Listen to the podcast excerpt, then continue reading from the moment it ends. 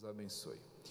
Meus queridos, hoje nós vamos abrir o capítulo 12 de Hebreus, estudando este livro maravilhoso, esse livro bendito que tem muito nos ajudado em nossa carreira cristã. Como os irmãos devem se lembrar, a carta aos Hebreus é escrita a judeus que conheceram o Evangelho, abraçaram o Evangelho, mas que ao longo da sua caminhada mostraram desânimo, mostraram uma certa desaceleração na sua fé e estão, no ensejo da carta, pensando em desistir. É com esse objetivo que o autor, provavelmente um apóstolo, não é? há muitas inferências, alguns teólogos já afirmam com certeza categórica que se trata de um escrito de Paulo, a estilística é muito semelhante, mas eu, particularmente, não me sinto ainda seguro para fazer tal afirmação, o que obviamente não impede o estudo, o deleite nas linhas desta carta, que ao meu ver é tão bela, é tão forte, é tão encorajadora, até mesmo para nós, que hoje enfrentamos as nossas próprias lutas, enfrentamos as nossas próprias desmotivações e que encontramos nesta passagem o alento e o encorajamento necessário para que sigamos firmes, para que não abandonemos, não é, a nossa fé. Então, naqueles dias, aqueles irmãos estavam pensando em retornar para o judaísmo, em retornar para as cerimônias, em retornar para a tradição. Quantas vezes nós podemos nos encontrar, às vezes, saudosos da vida que tínhamos antes de Jesus? Não é difícil, muitas vezes, nós pensarmos que antes de Jesus a nossa vida parecia, né, entre aspas aqui, mais fácil. Parece que depois de Cristo nós nos encontramos um pouco mais apertados. E a bem da verdade é importante destacarmos isso, porque a partir do instante em que você abraça a fé, você se torna odioso, odiosa ao mundo. E é óbvio que ele vai tentar dissuadir você desta caminhada. É óbvio que você vai encontrar dificuldades para prosseguir. Jesus, quando do início do seu ministério foi tentado, então o inimigo das nossas almas sabe em que caminho nós estamos sabe a força, sabe a beleza, conhece é, o resultado desse caminho, ele fará de tudo para que você possa desistir. Mas o Senhor já fez de tudo para que você permaneça. E é do que trata o capítulo 12, que nós vamos estudar em alguns momentos. Nós não vamos correr com o estudo, é importante que nós entendamos perfeitamente o que o texto quer nos falar nesta manhã. Eu queria convidar você para ler comigo os primeiros quatro versículos do capítulo 12, onde lemos assim: Portanto, também nós, visto que temos a rodear-nos tão grande nuvem de testemunhas, desembaraçando-nos de todo o peso e do pecado que tenazmente nos assedia, corramos com perseverança a carreira que nos está proposta, olhando firmemente para o Autor e Consumador da nossa fé Jesus, o qual, em troca da alegria que lhe estava proposta, suportou a cruz, não fazendo caso da ignomínia, e está sentado à destra do trono de Deus. Considerai, pois, atentamente aquele que suportou tamanha oposição dos pecadores contra si mesmo, para que não vos fatigueis, desmaiando em vossa alma. Ora, na vossa luta contra o pecado ainda não tendes resistido até ao sangue. Percebamos, irmãos, que estamos em uma corrida, estamos em uma empreitada grandiosa. Imagine alguém que se prepara para correr. Esse alguém, antes de se lançar à corrida, ele treina, ele se capacita, ele adquire não é, a formação necessária ele procura robustecer seu corpo, fortalecer-se plenamente, adquirir o condicionamento físico para vencer a maratona, para vencer a distância, para suplantar os desafios, os obstáculos que vão surgir no caminho. Um corredor, ele se aparata adequadamente. Você nunca verá um corredor não profissional, não Usain Bolt correndo de terno, correndo de calça jeans, correndo de sapato. Ele obviamente estará devidamente paramentado para que ele possa, com máxima eficácia, vencer a distância que lhe está proposta. E nós hoje, meus irmãos, estamos em nossa vez de correr. Até aqui nós temos visto exemplos de homens e mulheres que correram a carreira cristã, que correram os meandros da fé e foram bem-sucedidos. Hoje é a nossa vez, esta é a nossa corrida, nós agora estamos envolvidos na maratona, envolvidos no projeto.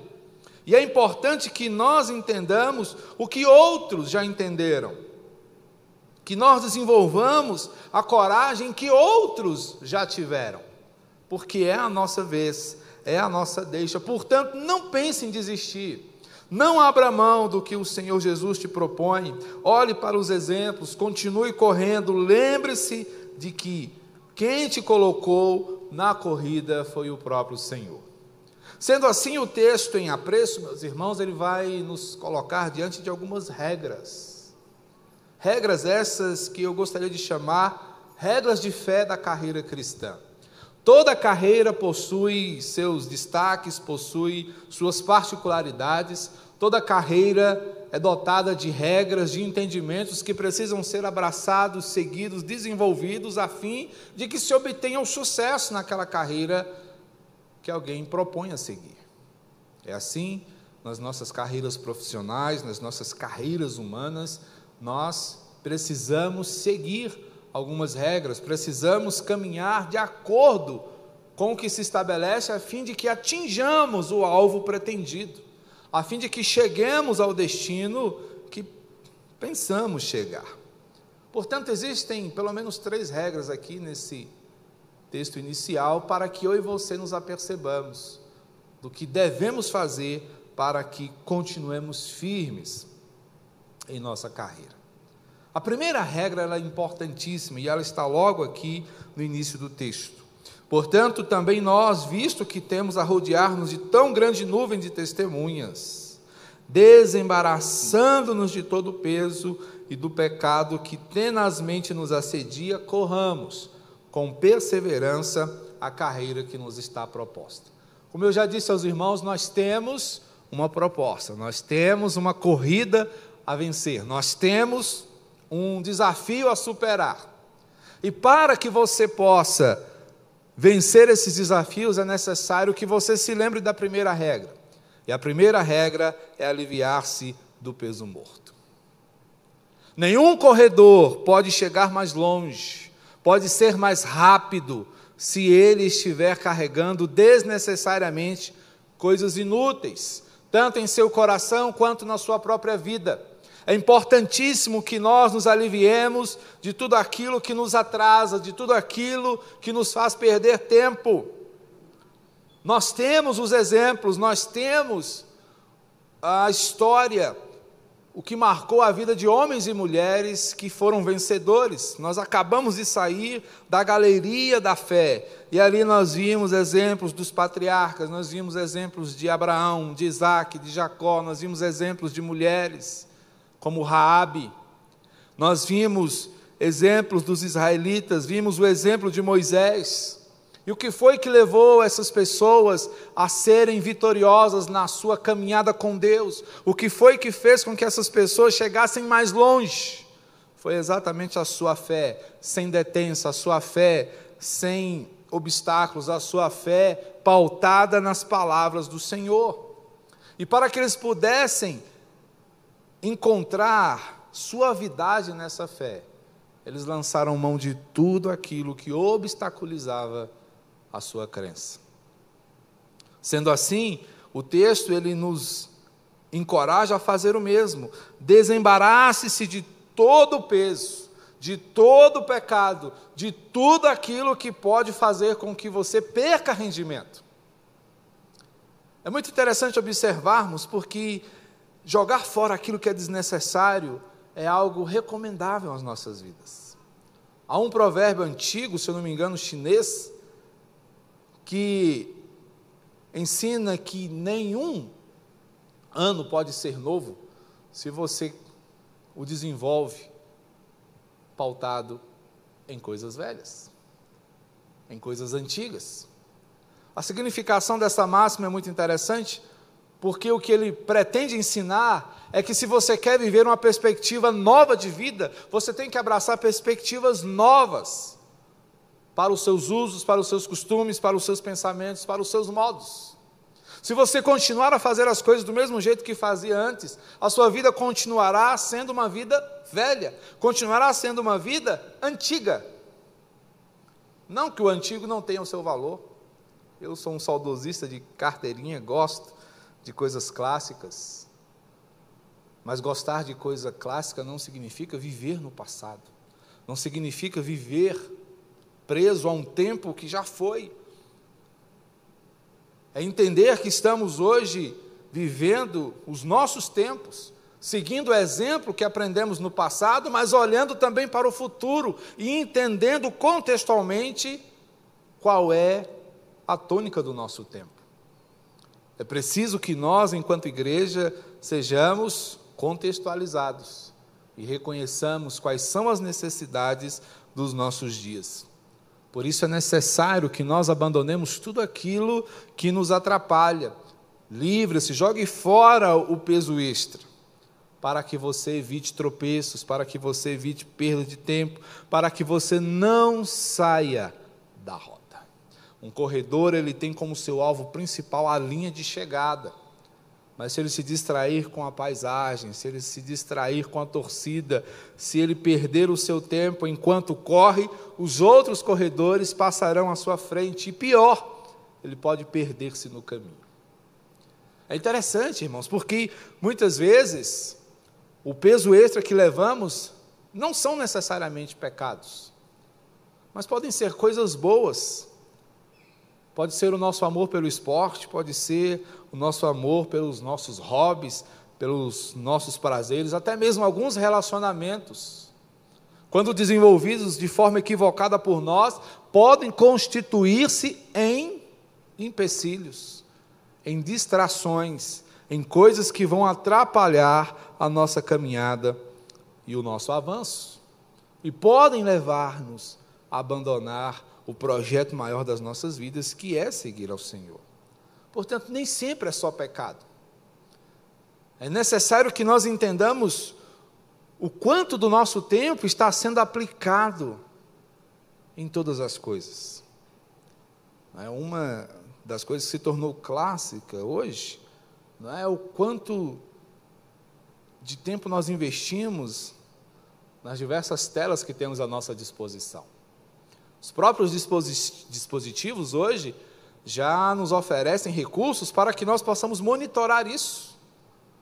Não é difícil reconhecermos que gastamos horas, horas, em determinados aplicativos, em determinadas redes sociais, conectando-nos com outros à distância, ao passo que nos esquecemos daqueles que estão conosco e principalmente da nossa relação com Deus. Facilmente gastamos horas na vida virtual é, e muito poucos minutos em oração, por exemplo, em leitura da palavra, em aprendizado, em aprimoramento espiritual. São coisas boas, são recursos maravilhosos que ajudam a nossa vida? No meio desta pandemia, percebemos a importância da tecnologia, mas há um risco, porque essa tecnologia pode facilmente nos enveredar por desvios que vão finalmente acabar prejudicando a nossa caminhada. Então, se você quer ser vitorioso na sua fé, a primeira coisa que você precisa fazer é se desvencilhar daquilo que atrapalha. Observando Uma vez, preparação de Usain Bolt numa corrida, ele chega agasalhado e lá na pista de corrida ele se desvencilha daquele traje, dos agasalhos, caminha, dá um, alguns tiros, preparando-se, adequando o calçado ao seu pé, agradecendo as pessoas que estão ao seu redor, que fazem parte ali do staff que é, o ajudam, o preparam, para então ele se colocar na pista e correr velozmente, como nós bem o sabemos. Ele disse certa vez que para correr alguns segundos e ser vitorioso, ele se preparou 20 anos. E é interessante que quando na corrida, às vezes, um momento, ele é decisivo. O que significa dizer que às vezes uma decisão, uma escolha, pode ser decisiva para o seu fracasso ou para o seu sucesso. Na vida espiritual não é diferente. Às vezes, uma decisão que você toma, uma escolha que você faz, uma palavra que você profere, ou que você omite, pode ser decisiva para o seu futuro. Portanto, jogue fora tudo que pode atrasar seu crescimento, abandone aqueles hábitos que estão amarrando você, abandone aquelas práticas que não te deixam crescer, abandone a procrastinação. Amanhã eu faço, amanhã eu resolvo, amanhã eu vejo. Abandone a preguiça, abandone tudo aquilo que prejudica o seu crescimento, que possa obstaculizar a sua corrida. Nós temos o exemplo, nós sabemos como alguns venceram, nós sabemos como fazer, agora é preciso que nos desvencilhemos, nos desembaracemos do que ainda nos amarra. Primeira regra: alivie-se do peso morto. Portanto, eu te pergunto: como você está, meu irmão? Como você está, minha irmã? Qual é a sua condição de vida hoje?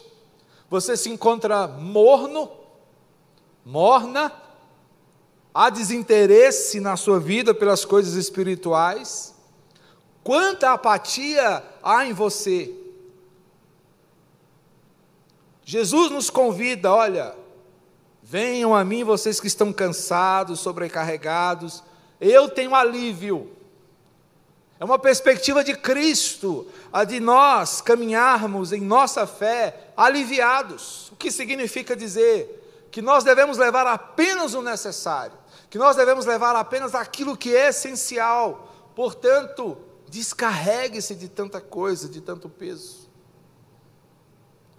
É interessante que nós temos visto hoje em dia uma corrente de ensinamento que diz: olha, se livre de pessoas tóxicas, se livre de pessoas que não te ajudam a crescer. Mas a maior toxicidade, a maior dificuldade está em nós mesmos.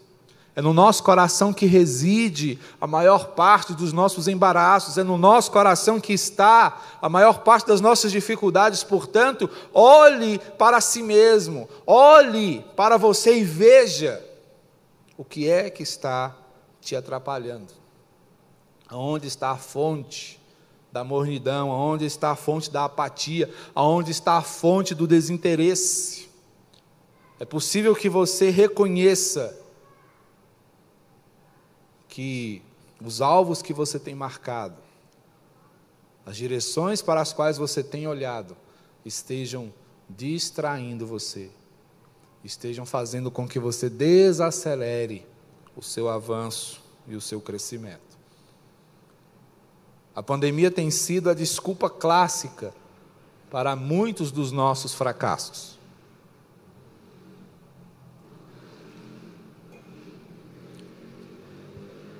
Ah, por que você ganhou peso? A pandemia. Fechou a academia. Treinar em casa não é a mesma coisa. Ah, por que você está frio na fé? Pandemia igreja fechada, sabe como é que é, a gente não pode comungar, a comunhão é algo importante. Mas será mesmo a pandemia responsável por tudo? Muitos cristãos viveram na idade das trevas. A reforma saiu de lá. Então, quando o mundo estava em trevas, homens se levantaram para dizer que a verdade estava sendo encoberta e procuraram reformar, retornar ao caminho das Escrituras. Então, as circunstâncias não são as responsáveis pelos nossos desvios, pelos nossos atrasos. O que acontece é que muitas vezes trazemos muitos entulhos em nosso coração. Carregamos muita coisa desnecessária em nossa vida. Portanto, para quem quer correr bem a carreira cristã, é necessário aliviar-se do peso morto. Mas há uma segunda regra. Porque além de aliviar-se do peso morto, é preciso que você prepare-se para o que vier. Um corredor não pode desistir da sua maratona, do seu projeto diante do primeiro obstáculo. É muito interessante observarmos o que o texto nos diz. Corramos com perseverança a carreira que nos está proposta. Nós temos a proposta de uma corrida, nós temos a proposta de um projeto. E é necessário que nós não apenas corramos, mas que partamos para cima, essa é a ideia. Corra com perseverança, corra sem medo, corra sem detença. Entre as modalidades atléticas estão também a corrida com obstáculos, e aquilo é maravilhoso de ver. Mas é complicado quando dá errado, né? Um tropeço é suficiente para que tudo se perca. Obstáculos vão surgir na nossa carreira. Buracos existem nas vias pavimentadas. Curvas estão ao longo de todo o caminho. Então, sempre, em qualquer viagem que nós empreendamos, encontraremos os desafios, encontraremos os problemas, encontraremos os obstáculos. Sempre. Tudo. Seja qual for o projeto, casamento, amizade, trabalho, tudo em tudo nós vamos encontrar desafios. Mas a proposta do Senhor é que você não retroceda jamais. E a gente que caminhou nos anos 80 e 90 vê esse tipo de sentença, a gente fica assim, né? A gente lembra do Van Damme. Retroceder nunca, render-se jamais. Mas isso coaduna muito bem com a proposta de uma vida cristã que seja vitoriosa. E quando pensamos em uma vida cristã vitoriosa, não estamos pensando em uma vida cristã sem dificuldades, não estamos pensando num cristão em que tudo que ele faz dá certo, em que ele não sofre, em que ele não morre, em que ele não adoece, em que ele não se entristece, muito pelo contrário. Estamos pensando num cristão cuja vida é passível de todas essas coisas, mas que não perde o seu foco, não perde o seu entendimento e não deixa se perder da orientação de Cristo Jesus. Essa é a ideia de correr com perseverança, essa é a ideia de partir para cima é de que quando a vida te disser não, você se lembre que o Senhor te disse sim, é você se lembre que o Senhor já te garantiu a vitória e que Ele, por seu sacrifício, por sua morte, por sua ressurreição, já te assegurou a vitória. Essa é a diferença de um cristão vitorioso. Não é a de um cristão que segue enganado, achando que a vida é um mar de rosas que tudo vai acontecer de ruim com todo mundo e com ele não. Infelizmente, irmãos, no meio dessa situação nós temos visto pessoas dizer: Eu não vou pegar coronavírus. Eu não vou adoecer, eu não vou morrer. Promessa do Senhor. Jesus disse: No mundo nós teríamos aflições, e grandes aflições. E como já falamos aqui no início, as aflições do cristão elas são maiores. Porque ele luta, luta não apenas com as questões odiernas, mas ele luta também com questões espirituais, com questões mais altas, as quais exigem dele maior discernimento, maior entendimento, maior fé. Por isso é necessário que nós entendamos que a proposta do Senhor feita a nós deve ser encarada corajosamente. A vida cristã não é para covardes, a vida cristã não é para folgados, não é para pessoas que acham que agora tem Deus e ela não precisa fazer mais nada. Muito pelo contrário. É um chamado ao envolvimento, é um chamado à responsabilidade, porque a caminhada é sim difícil. Uma maratona é um desafio para as condições físicas, é um desafio mecânico, é um desafio físico. É um desafio químico até. Muita coisa acontece no corpo quando alguém empreende uma maratona. Há muito tempo atrás, eu pratiquei atletismo. Corri alguns quilômetros e eu sei o quanto é difícil. Você vencer a resistência do vento, você romper as distâncias, o cansaço, a sede a competitividade. Você está lhe dando o seu máximo, de repente passa alguém mais preparado por você. Você fica assim: como? Como é possível alguém correr desse jeito? Muitas coisas estão envolvidas. E o mesmo se dá com a nossa fé. Muitas vezes nós olhamos e pensamos: puxa, o irmão Fulano parece tão abençoado, parece que tudo dá certo, Parece que Deus só presta atenção nas orações dele, parece que o Senhor só ouve o que ele pede. A minha caminhada é tão difícil, tudo é tão complicado. As minhas orações parecem que não passam do teto, Deus não se lembra mais de mim. Mas, irmãos, é difícil para todos nós.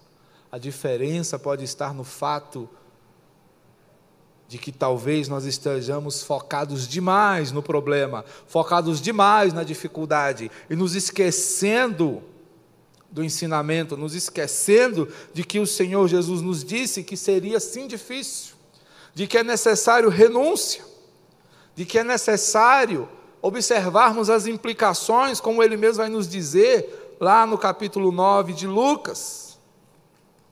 É necessário que nós entendamos a necessidade de abraçar uma vida, mesmo sendo ela pautada em muitos desafios. Que Jesus dizia o seguinte: se alguém quiser vir após mim, a si mesmo se negue, e dia a dia, ou seja, todos os dias, não é se negar uma vez, é todos os dias dizer não para as nossas vontades, é todo dia dizer não para os nossos quereres, é todos os dias lembrar que a cruz precisa ser carregada, precisa ser transportada. É todo dia, é o tempo todo. E ele ainda diz mais: quem quiser salvar a sua vida vai perdê-la, mas quem perder a sua vida por minha causa, esse a salvará. Portanto, irmãos, percebamos como a vida cristã é desafiadora. Então, como conseguir? Como encontrar forças? Onde é que eu vou me reabastecer diante da solidão, diante dos meus sentimentos prejudicados, confusos, perdidos? Como é que eu vou encontrar força se quem está comigo não me apoia? Ou pior, me abandonou, foi embora? Mas o que Jesus está nos recomendando aqui, meus irmãos, é uma entrega completa, é uma confiança plena, é entender que, mesmo que humanamente tudo dê errado, você está assegurado na eternidade. Porque com Jesus é perder para ganhar. O mundo se apega ao pouco que tem. Mas com Cristo nós sabemos que quando perdemos, nós ganhamos, que quando somos fracos, nos tornamos fortes. Porque a nossa renúncia eterna redunda em um presente da graça que é a eternidade. Portanto, te pergunto: você está preparado? Prepare-se para a corrida. Não empreenda a corrida da fé sem o devido preparo. Não é um projeto humano. Não é algo que você faça com base em uma decisão apenas. É o abraçar de uma vida nova, é um estilo diferente, é uma proposta altíssima. Não é mais uma escolha que você faz. Não é como mudar de cidade não é como trocar de roupa, não é como mudar de emprego. Algumas dessas decisões são difíceis. Mas tudo isso ainda é muito pequeno diante do que significa deixar de ser do mundo e passar a pertencer a Cristo. É ouvir os seus ensinamentos, é ter como verdade as suas palavras, é confiar plenamente em cada uma delas. Portanto, é importante que você se pergunte diariamente: como está o meu preparo? Quando você vai fazer uma entrevista, você não se prepara? Quando você deseja ingressar no serviço público, você não estuda? E qual é a razão do seu estudo? Você sabe que tem muita gente que profissionalizou-se nisso. Concurseiros e concurseiras. E todas as vezes que você adentra um processo como esse, você sabe que vai encontrar pessoas que estão se preparando há anos. Pessoas que estão envolvidas nesse caminho há tempos. E você então entende que você não pode ficar por baixo. E você vai se preparar a caminhada da fé exige. Não quero dizer com isso que é por mérito. Não é pelo que você faz, mas a sua caminhada na fé está ligada a isso. O quanto você cresce, o quanto você se aprimora, o quanto você se destaca, depende do seu envolvimento, sim. A salvação Cristo te dá mas o desenvolvimento da salvação é responsabilidade sua. O que você vai fazer com a salvação que você recebeu? Como você vai viver a partir da hora em que você entendeu que você recebeu a graça de ir morar no céu? Como você vai viver daí para frente? Como você vai caminhar a partir de então? Portanto, é necessário nos lembrarmos que a fé é algo que requer de nós engajamento, que requer de nós esse entendimento. Portanto, prepare-se, porque dificuldades virão, desafios continuarão a existir. Desafios são constantes em nosso viver. Lembre-se e se prepare. Mas além de livrar-se do peso desnecessário e de preparar-se para o que vier, é necessário que você se lembre da terceira regra. Assegure-se de ter a melhor referência. Quem é a sua referência em termos de fé? Quem é que faz com que você se sinta estimulado? Verso 2 diz assim: olhando firmemente para o Autor e Consumador da fé, Jesus. Considerai, pois, verso 3, atentamente aquele que suportou tamanha oposição dos pecadores contra si mesmo. Nem Jesus, meus irmãos, teve vida fácil. Nem Jesus. Jesus, portanto, é a nossa referência Assegure-se de ter a melhor referência. Nós precisamos de referência. Desde a nossa infância, somos marcados por referências. Nossos pais, nossos irmãos, nossos amigos. Aquele professor querido, aquele amigo que fizemos na escola, que se tornou o melhor amigo, o amigo de infância, que cresceu conosco, que compartilhou bons e maus momentos. são referências para nós, são pessoas em quem nos espelhamos, em quem nos estribamos, pessoas com as quais gostaríamos de ser parecidos, mas a maior referência, a melhor referência para o cristão é Jesus. Só Jesus. Não há outro. Nem Paulo, nem Abraão, nem Isaac, nem Jacó, nem Moisés, nem qualquer profeta são pessoas que deixaram histórias maravilhosas para nós, exemplos grandiosos, mas a nossa referência é Jesus. E é importante destacar que a referência deles também foi Jesus. Muito embora não o tivessem conhecido, Jesus foi-lhes a grande referência. Portanto, olhe para Cristo. Não olhe para trás Continue olhando para o Senhor, olhando firmemente um corredor, como eu já disse, ele tem um alvo e é nesse alvo que ele se foca. É nesse alvo que ele permanece ligado. Qualquer distração pode ser fatal para o corredor. Qualquer distração pode ser fatal para o cristão. Os judeus estavam aqui olhando para trás, com saudade das cerimônias, com saudade da tradição, e estavam começando a pensar: será que fizemos bem? Será que está certo abandonarmos tudo isso? Nascemos nessa fé, será que não estamos incorrendo em pecado? Mas o autor diz: não, olhem para Jesus, não olhem para as coisas, não olhem para nada, não sintam uma saudade pecaminosa. Quantas vezes já nos pegamos pensando de forma nostálgica e até alegre dos pecados que cometíamos antes.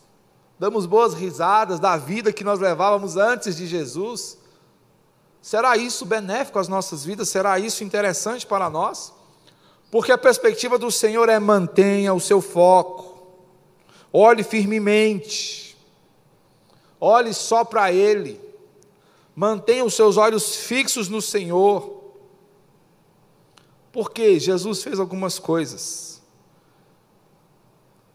E eu quero te mostrar por que é importante ter Jesus Cristo como centro do nosso foco.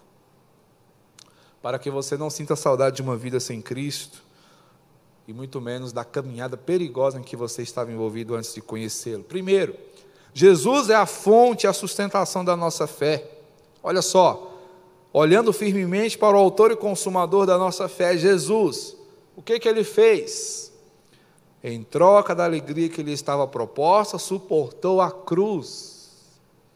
O que Jesus está mostrando para nós é o seguinte: ele abriu mão da sua realeza, abriu mão da eternidade, abriu mão da vida alegre e boa que ele tinha no céu, para descer para habitar em nossa condição, para se submeter às limitações humanas, para passar a vergonha de suportar todos aqueles desafios. Tudo isso para dizer a mim e a você que vale a pena, para dizer a mim e a você que esse é o caminho que nós temos que seguir. Jesus, portanto, é a fonte da nossa segurança, é Ele que nos coloca na corrida, a proposta é dele. Ele é o autor, mas ele também é o consumador, é ele quem começa, é ele quem termina. É por meio dele que tudo se faz, é por meio dele que tudo subsiste. Cristo é a base, é a pedra angular, Cristo é o sustentáculo de todas as coisas, portanto, é Ele quem nos incentiva, é Ele, portanto, quem mantém a sua fé firme desde que você esteja olhando para Ele. Se você olhar para as circunstâncias, se você olhar para a bravura do mar, se você olhar para a força do vento, se você olhar para o tamanho do gigante, se você olhar para a imensidão do mar, você vai fracassar.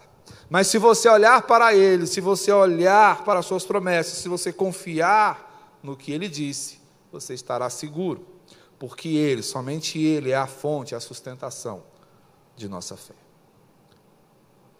Por quê? Você deve ter Jesus como a sua referência. Segunda coisa, Ele é o nosso maior e melhor exemplo. Cristo não te exige nada que ele mesmo não tenha feito. Suportou a cruz, não fazendo caso da ignomínia, está sentado à direita do trono de Deus. Considerem, pois, atentamente aquele que suportou tamanha oposição. Cristo era o Filho de Deus, ele não teve vida fácil. Jesus enfrentou opositores. Tinha gente querendo parar seu ministério. Tinha gente querendo acabar com a sua vida. E acabou. Ou pensavam que poderiam fazê-lo. Portanto, tudo que você passa em termos de desafios à sua fé, Jesus conhece. Jesus recebeu cusparadas na cara, Jesus foi ferido, Jesus foi chamado de endemoniado, Jesus foi resistido, Jesus foi traído, Jesus foi enganado, Jesus foi aonde você talvez ainda nem foi, mas Jesus conhece. Portanto, ele correu a mesma corrida que nós. Jesus renunciou à sua vida para se submeter à nossa vida, à nossa condição. Ele suportou a dor que a cruz lhe infligiu. Ele encarou a vergonha que a situação, havia cruzes, lançou sobre ele. Como ele conseguiu? Jesus manteve os seus olhos fixos no Senhor. Foi assim que ele venceu a tentação, mantendo o seu foco na palavra, nas promessas. Ele manteve sua relação firme com o Senhor. Ele nunca permitiu que situações como estas o desencorajassem a oração. Jesus orou sozinho, mas continuou orando. Qual é a nossa postura hoje? Ah, ninguém quer orar comigo. Para que orar? Ninguém quer me ajudar. Para que fazer? Não é assim que nós pensamos. Ninguém naquela igreja quer nada com Deus. O que, que eu vou fazer lá? Vou ficar em casa, vou congregar sozinho, vou congregar comigo mesmo. E a gente chega aí ao ápice do egocentrismo. Eu vou ser a minha própria igreja. O ensino dos coaches está fazendo efeito. Eu vou ser minha própria igreja, eu vou congregar comigo mesmo. Como? Perdemos o foco a tal ponto de acharmos que nós somos a base. E quando eu digo isso, eu digo: eu não preciso de Jesus, eu não preciso de ninguém, eu não preciso de nada, porque eu me basto. E a verdade é que você não se basta, eu não me basto. Nós não somos suficientes para tanto. Jesus encarou a tentação, Jesus clamou: Senhor, quem sabe dá para o senhor mudar de ideia. Jesus temeu, irmãos. Mas uma coisa sempre o fazia voltar ao foco. Não seja como eu quero, mas como o Senhor quer. Que não impere o ego, mas que impere a vontade do Senhor. Ele seguiu firme, porque ele enxergou de longe a vitória como um bom corredor. Sabe qual é a motivação do corredor? É romper a linha de chegada. Portanto, Ele é o nosso maior e melhor exemplo. Jesus passou por tudo que você passa. Jesus experimentou o que é a vida na carne humana. Portanto, ele veio nessa condição exatamente para dizer para mim e para você: eu venci, você pode vencer também. Porque Jesus deve ser a nossa maior e melhor referência.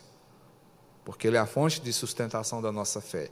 Porque Ele é o nosso maior e melhor exemplo, mas também Ele é a garantia de que tudo terminará bem.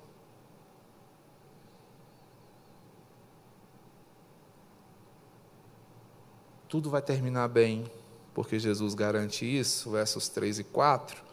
Considerem, pois, atentamente aquele que suportou tamanha oposição dos pecadores contra si mesmo, para que não vos fatigueis, desmaiando em vossa alma. A única razão, a única condição pela qual eu posso manter-me firme, a despeito das minhas pernas trôpegas, a despeito das minhas limitações, é olhar para Jesus e entender que por causa dele eu ainda não precisei ir até os meus limites. O verso 12, ele vai nos falar, o capítulo 12, perdão, vai nos falar de disciplina, vai nos falar de uma vida pautada nas orientações do Senhor. E ele começa a introduzir isso aqui no verso 4, quando ele diz: Na vossa luta contra o pecado ainda não tendes resistido até o sangue. Vocês não chegaram ainda ao limite. Então, sem Cristo, tudo mais fenece. Então, a desistência, ela sempre será uma tentação. Nós somos né, naturalmente tentados a desistir.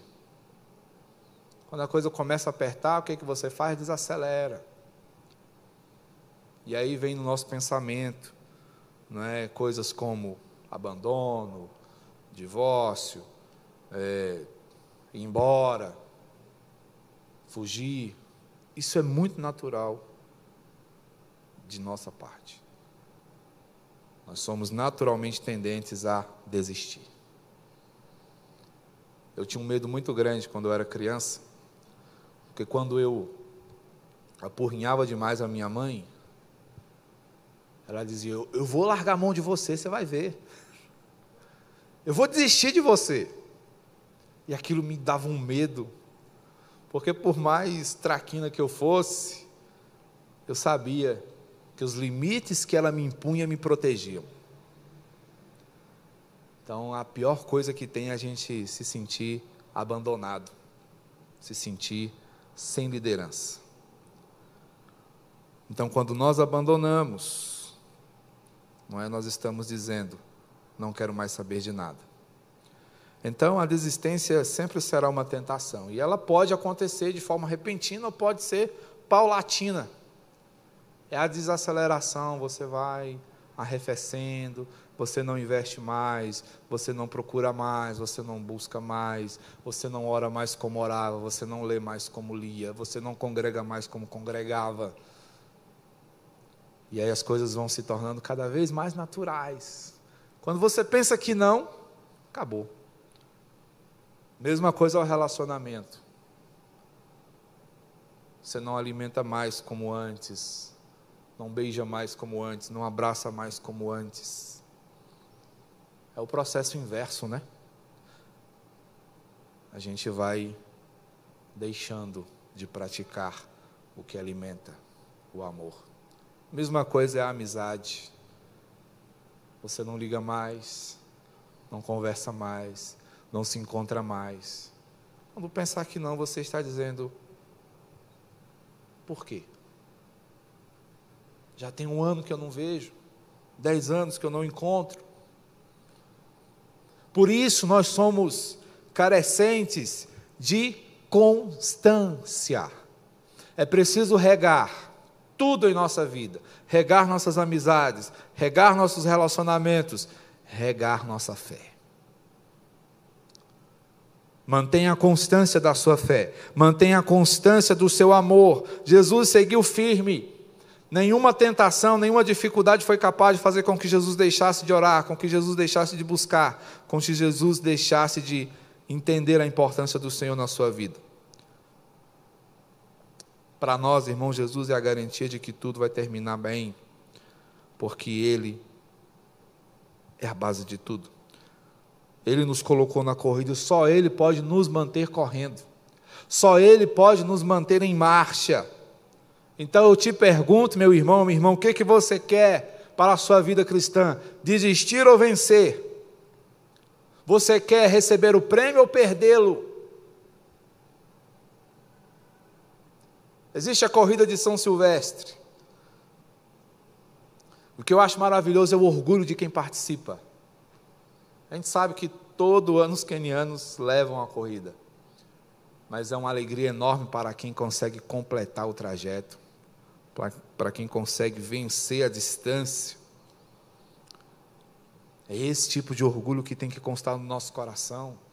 Não é ficar preocupado quem é que vai receber o maior galardão, quem é que vai ter a melhor coroa é de estar lá. Não estou aqui incentivando você a ser medíocre, mas a ideia de que você se empenhe e faça o seu melhor para o Senhor. Em Cristo, nossas dúvidas perecem. Jesus é o grande sepultador de dúvidas. Portanto, que Ele nos abençoe, que Ele nos fortaleça, que Ele nos ilumine, para que eu e você, em nossa corrida, estejamos certos de que essas três regras não podem jamais ser esquecidas. Jogue fora o peso desnecessário. Tire da sua vida tudo o que prejudica a sua corrida. Prepare-se para os obstáculos que poderão surgir, mas também assegure-se de que Jesus seja a sua maior e melhor referência. Que Ele te abençoe e que na sua carreira cristã você seja nada menos que vitorioso. Amém? Vamos orar? Bendito Senhor, Salvador nosso, te agradecemos, ó Deus, por tua misericórdia, por teu amor derramado sobre as nossas vidas.